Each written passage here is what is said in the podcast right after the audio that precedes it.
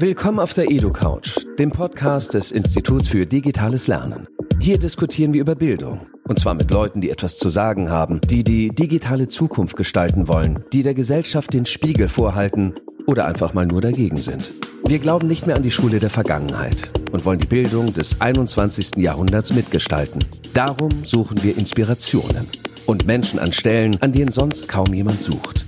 Zuhören, nachdenken, diskutieren. Und los geht's. Willkommen auf der EduCouch. Äh, heute mit zwei Gästen, die Dinge erfahrbar machen, von denen andere Menschen noch nicht mal wussten, dass es sie überhaupt gibt.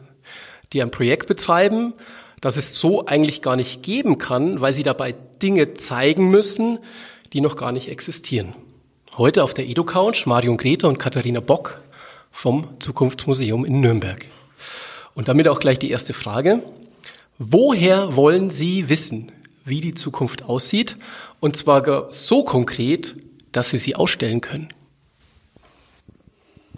Das wissen wir natürlich nicht, aber es ist auch nicht so schlimm, weil ähm, es gibt ja ganz, ganz viele Zukünfte. Und ähm, wir ähm, stellen ähm, ja, Zukunftstrends dar. Wir stellen Technik aus, äh, von der wir glauben, dass sie in Lebensbereichen äh, für Menschen relevant werden können und ähm, überlegen uns, in welche Richtungen denn das, das sich entwickeln kann.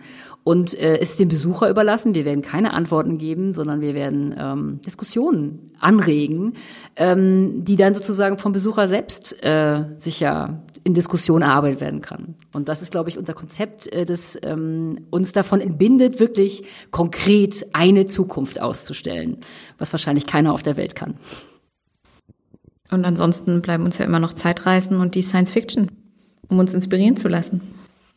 Das heißt, die äh, Science Fiction und so weiter wird bei euch auch eine Rolle spielen, sozusagen die fiktionale Darstellung von möglichen Zukunften. Ähm, richtig, wir haben als Grundstory im Haus Science versus Fiction, das heißt, wir schauen uns an, was gibt es schon in Literatur und Filmen, und wie wurden vielleicht Entwicklungen davon inspiriert und was können wir da lernen, um auch in Zukunft groß zu träumen und Zukunft zu gestalten?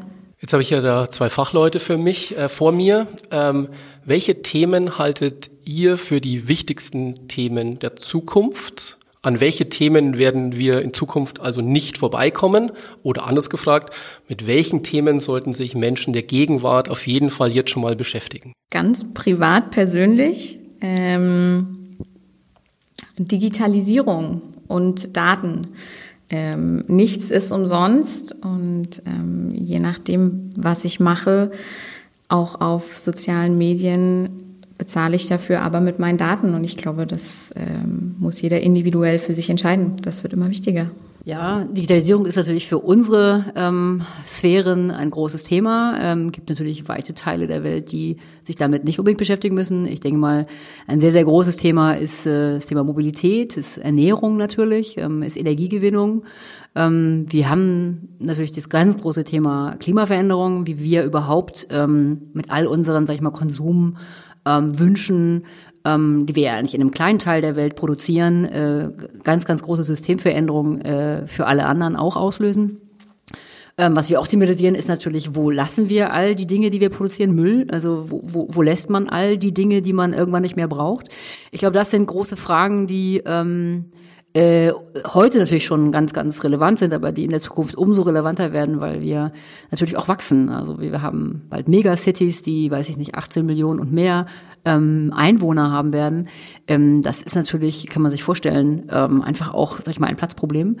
Und äh, unsere Gesellschaft wird immer mobiler. Das ist auch eine Sache, die wir uns mal fragen sollten, ob das, gerade wenn wir jetzt Corona sehen, da war jeder zu Hause, war vielleicht auch nicht unbedingt nur schlecht. Wir haben ja gerade einen Rundgang durchs Museum gemacht. Ihr habt wunderschöne Räume. Sie sind komplett leer im Moment. Mit welcher Art von Exponaten werdet ihr in Zukunft arbeiten oder braucht ihr sowas Konventionelles wie Exponate gar nicht mehr, weil ihr ganz andere Ausstellungsformen finden werdet? Also das Deutsche Museum Nürnberg hat vielleicht noch so eine Sonderrolle, ähm, weil wir arbeiten mit einer Kombination aus klassischen Exponaten. Das ist ja auch die Aufgabe eines Museums, Exponate zu bewahren und zu präsentieren.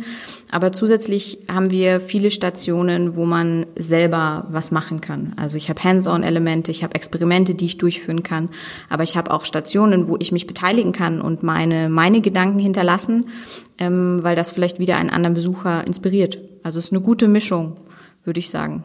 Ja, wir sind natürlich, ähm, also wir kommen aus einem also Tradition eines der größten Technikmuseen der Welt. Ähm, das ist natürlich einfach auch ein Pfund, mit dem wir gerne wuchern, weil am Ende die Erfahrung, äh, ein Objekt anzuschauen, nach wie vor einfach unsere Kernkompetenz ist. Wir stellen Dinge aus, die man in 3D angucken kann, sozusagen, also die man einfach sehen kann.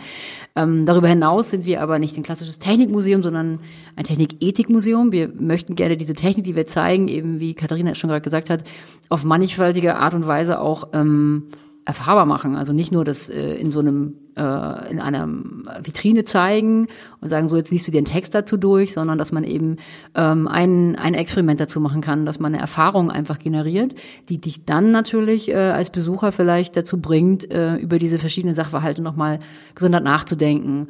Und was eben auch wichtig sein wird, das ist natürlich für Museen allgemein nicht ganz äh, uninteressant, dass man den Besucherdialog fördert. Wir möchten dazu in unserem Forum ähm, zu einer gewissen Zeit, also stündlich, also äh, tatsächlich Diskussionen mit allen Besuchern anregen, wo die Leute das, was sie gesehen haben, also in Objekt, in, in den Dingen, die sie da erlebt haben, ähm, mit den anderen Besuchern diskutieren. Weil am Ende ist es natürlich, wie ich gesagt habe, wir haben keine Lösung für die Zukunft. Die sollen sich äh, die Besucher auch selber ein bisschen ausdenken und erarbeiten.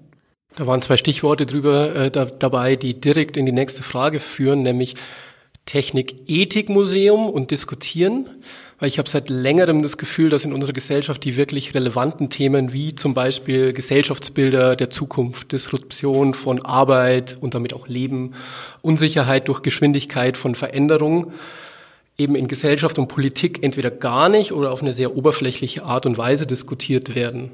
Inwieweit kann euer Zukunftsmuseum zu einer vertieften Debatte über diese und andere Themen der Zukunft beitragen? Wie würdet ihr eure Rolle dabei sehen?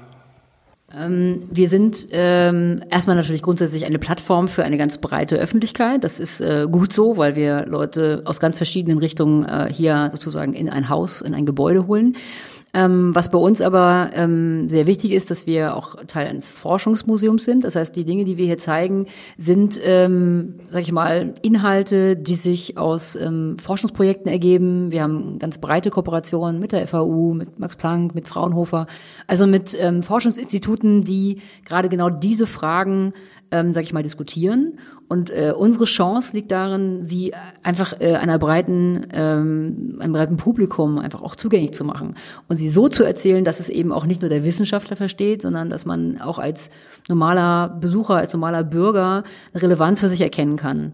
Und äh, das ist äh, vielleicht auch ganz für uns, ähm, sag ich mal, vom, vom Storyline so gedacht, dass eben die Leute sich auch irgendwo abgeholt fühlen an den Problemen, die sie gerade vielleicht oder die, die Fragestellung, die sie selber haben. Ne? Also ist, kaufe ich mir ein Auto mit äh, Elektroantrieb, mit Wasserstoff oder doch lieber ein Benziner? Ähm, wenn man hierher kommt, kann man einfach mal gucken, was ist denn gerade im Schwange äh, in, der, in der Wissenschaft und mh, mm, ja, will ich das auch unterstützen. Und da sind wir, glaube ich, als ähm, als Plattform, also jedes Museum ist das, sollte das sein, aber ich glaube, dass wir mit diesen Themen äh, tatsächlich an, an eine breite Öffentlichkeit erreichen werden. Auf der EduCouch diskutieren wir immer auch, äh, welche Kompetenzen Menschen in Gegenwart und Zukunft für die Arbeitswelt brauchen werden. Und darum würde ich die, die Frage jetzt quasi auf euer Team stellen. Ihr habt, ich habe gelesen, ihr habt ein 25-köpfiges Team zusammengestellt. Ähm, ja, das steht so in diesem Internet. Ähm, welche Art von Bildung und Kompetenzen sind bei euch im Team im Moment ganz besonders wichtig? Oder anders gefragt, was würdet ihr euch wünschen, welche Kompetenzen Leute aus einer Schule mitbringen würden, um heute eine bestmögliche Ausstellung, ein bestmögliches Museum in dieser Art von Kreativität und Freiheit, die ihr ja gerade auch vor euch habt, zu gestalten? Naja, also meine, grundsätzlich muss man sagen, sind wir, äh, suchen wir natürlich nach Menschen, die ähm, sich auf Basis ihres Wissens, was sie mitbringen, einfach zu neuen Inhalten aufgeschlossen fühlen. Also ganz, sag ich mal, aus der geisteswissenschaftlichen Sicht, man hat eine Fragestellung und man recherchiert da kräftig hinterher und guckt halt, welche äh, Inhalte passen, wie kann man es darstellen, ähm, ist man kreativ äh, in der Art und Weise, wie man es am Ende auch visualisieren möchte. Aber von der, von, sag ich mal, das, da muss man paar Sachen auch mitbringen. Äh, klar, ich meine, heutzutage ist äh, so ein Job nicht mehr zu machen, wenn man nicht wirklich auch ähm, auf der digitalen Ebene ähm, einfach sein Rüstzeug beherrscht. Ne? Also das äh, ist heutzutage ja auch eigentlich fast schon, also für Erwachsene eigentlich keine Frage mehr, zumindest wenn sie in einem Museum oder in Forschungszusammenhängen arbeiten wollen. Aber umso wichtiger tatsächlich auch ist, äh, sind die, die Teams. Äh, wir sind ja ein, sag ich mal, dezentral. Wir sind hier in Nürnberg, haben wir das, äh, wenn wir dieses Haus eröffnen, aber das Team sitzt äh, in München, ähm, aber auch Teile sitzen schon hier. Ähm, auch das erfordert natürlich also ein hohes Maß an, äh, an Kommunikationsfähigkeit und auch an, an Strukturiertheit, ähm, die man eben auch, wo man so ein Projekt überhaupt zu steuern mit all den externen Partnern, die eben auch noch wichtig sind. Und das fordert bestimmt auch ähm, in Zukunft Zukunft äh, wird es immer weiter, sage ich mal so in Projektarbeit, glaube ich, ähm, ähm, werden die Arbeits, sag ich mal, äh, Verhältnisse sich wahrscheinlich eher strukturieren. Ähm, was ich da ergänzen würde, ist, dass wir auch ein Maß an Mut und Neugierde mitbringen. Das heißt, wir probieren das einfach mal aus und wir werden dann im Lauf sehen, was funktioniert, was funktioniert gut und was nicht. Ähm, wo müssen wir vielleicht noch mal feilen? Ähm, aber wir probieren das und wir riskieren das. Und das ist ja auch was, was für die Zukunft ganz wichtig ist, wenn man eine Idee hat, das einfach mal zu machen und dann zu schauen, was passiert und was man daraus lernen kann. Ähm, tatsächlich auch, ähm, das würde ich auch nochmal, sag ich mal, unterstützen, auch den, äh, sag ich mal, den Mut zu scheitern. Also wir haben durchaus auch Dinge hier schon mal äh, angedacht, die waren mit großem, großer Freude von allen, ähm, wurden sie diskutiert und am Ende kamen dann am Ende die Techniker und sagen, ja, also das könnt ihr super am Kopf machen, aber leider wird es niemals in gebauter Form vor euch stehen. Und äh, da muss man, darf man sich auch nicht ent, ent, ent, äh, entmutigen lassen. Ähm, was man zu diesem Team noch sagen kann, dass es äh, eine große Qualität dadurch gewinnt, dass es so interdisziplinär ist. Also wir haben aus ganz verschiedenen äh, Richtungen, ähm, also ne, sind Geisteswissenschaftler dabei, sind Naturwissenschaftler, äh, Informatik äh, war dabei, Historiker, also alles da, ja, na, selbstverständlich sind sie wichtig. Wer möchte ein Team ohne einen Historiker haben? Also, das darf ich an der Stelle auch mal sagen, ja. Ich kann doch einen draufsetzen ohne Kunsthistoriker. Ja, aber hey. Archäologen, ganz wichtige Sache. Aber das, ähm, weil jeder, sage ich mal, aus einer eigenen, sage ich mal, auch Methodik kommt, äh, gibt das eine sehr, sehr gute Mischung, die natürlich manchmal auch Reibung erzeugt, aber ich glaube, das ist das, was einfach Erfolg auch bringen wird. Vorletzte Frage, äh, wir spielen Wünsch dir was? Ah. Wenn ihr euch für euer Museum völlig unabhängig von bürokratischen Hindernissen und finanziellen Bedenken was wünschen dürftet, was wäre das? Einen absolut inklusiven und barrierefreien Zugang. Wir legen großen Wert darauf, dass, dass es ein Haus für alle ist. Und es fängt an, dass wir äh, Tastmodelle einbauen für Leute mit einer Sehschwäche. Wir haben in der ganzen Planung darauf geachtet, dass ähm, wir spezielle Durchgangsbreiten haben. Aber für mich geht das noch weiter, dass ich sage, ähm, wie kann ich leichte Sprache einbauen, dass ich Leute mitnehme, was kann ich für Programme anbieten, ähm, aber auch, wie ist das mit genderneutraler Sprache? Wie fühlt sich niemand ausgeschlossen? Ähm, weil eine Gesellschaft lebt von einer Diversität, die wir auch in die Zukunft weitertragen wollen. Das würde ich mir wünschen. Kann ich echt fast gar nichts mehr sagen, weil das so ein großer Weltfriedenswunsch ist. Man darf sich auch andere Dinge noch wünschen. Ja, nein, also ich tatsächlich bin ich äh, recht glücklich mit dem, was wir haben. Was ich äh, tatsächlich noch ein bisschen äh, fördern würde oder was ich mir noch wünschen würde, wäre tatsächlich ähm, auch Ausstattung im Bereich digitaler Bildung. Ähm, also wir haben natürlich, äh, das, die Ausstellung ist sehr, sehr digital, sehr medien, äh, medienlastig. Ähm, was ich gut finde, ist, wenn man an all die Bereiche auch tatsächlich noch eine eigene, also die Ausstattung, was PCs und so weiter anbelangt, dass man eben auch Klassen oder auch Erwachsenenbildung machen könnte, die äh, eben auch einfach digitale Kompetenzen noch weiter fördern. Mal schauen, ob wir sowas noch irgendwo auftreiben. Die letzte Frage wird jetzt ein bisschen, da müssen wir ein bisschen Butter bei die Fische jetzt. Also mich persönlich äh, interessiert das Thema Gestaltung der Zukunft sehr. Darum war das natürlich auch sofort, als ich gelesen habe, es gibt ein Zukunftsmuseum in Nürnberg, wollte ich natürlich da sofort eine Eno-Couch machen. Das hat ein bisschen den Hintergrund, dass ich gerade an einem Science-Fiction-Roman schreibe, der in, in etwa 100 Jahren spielt. Und die größte Herausforderung dabei ist, Man muss sich auf eine Version der Zukunft festlegen, obwohl es unendlich viele Möglichkeiten gäbe. So. Und jetzt meine ganz einfache Frage an Sie. Was glaubt ihr, wie die Welt in 100 Jahren aussehen wird? Ihr müsst mir keine konsistente Geschichte erzählen, aber ein paar Dinge, von denen ihr glaubt, dass sie in 100 Jahren sein werden, wie sie heute noch nicht sind. Also ich glaube, wir werden so ein bisschen den Turn äh, überwunden haben, dass wir immer schneller weiter höher wollen. Also es werden also sozusagen andere Werte für uns wieder wichtig werden. Wir werden eine hochmobile ähm, Gesellschaft vielleicht sein, die aber, sag ich mal, Mobilität ähm, vielleicht leicht macht, also wo es einfach nicht so schwer ist, man nicht in ein ICE steigen muss, sondern wo einfach Überwindung von ähm, von Distanz äh, schneller geht.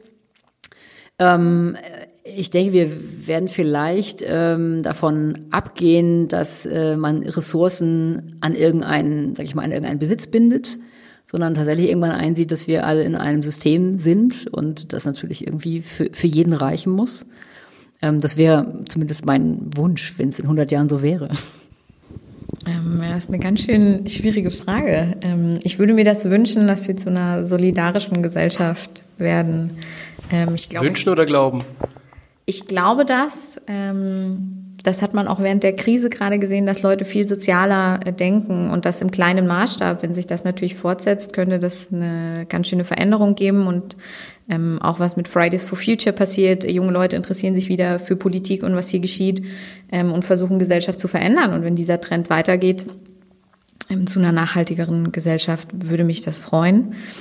Ähm, ich schwanke da so ein bisschen zwischen Utopie und Dystopie in der Science Fiction. Also ähm, ich glaube, die Leute vor 100 Jahren hätten sich auch nur schwer vorstellen können, was heute passiert. Äh, das finde ich ein wunderbares Schlusswort. Ich bedanke mich äh, für das Gespräch auf der Edo Couch. Vielen Dank. Gerne. Gerne.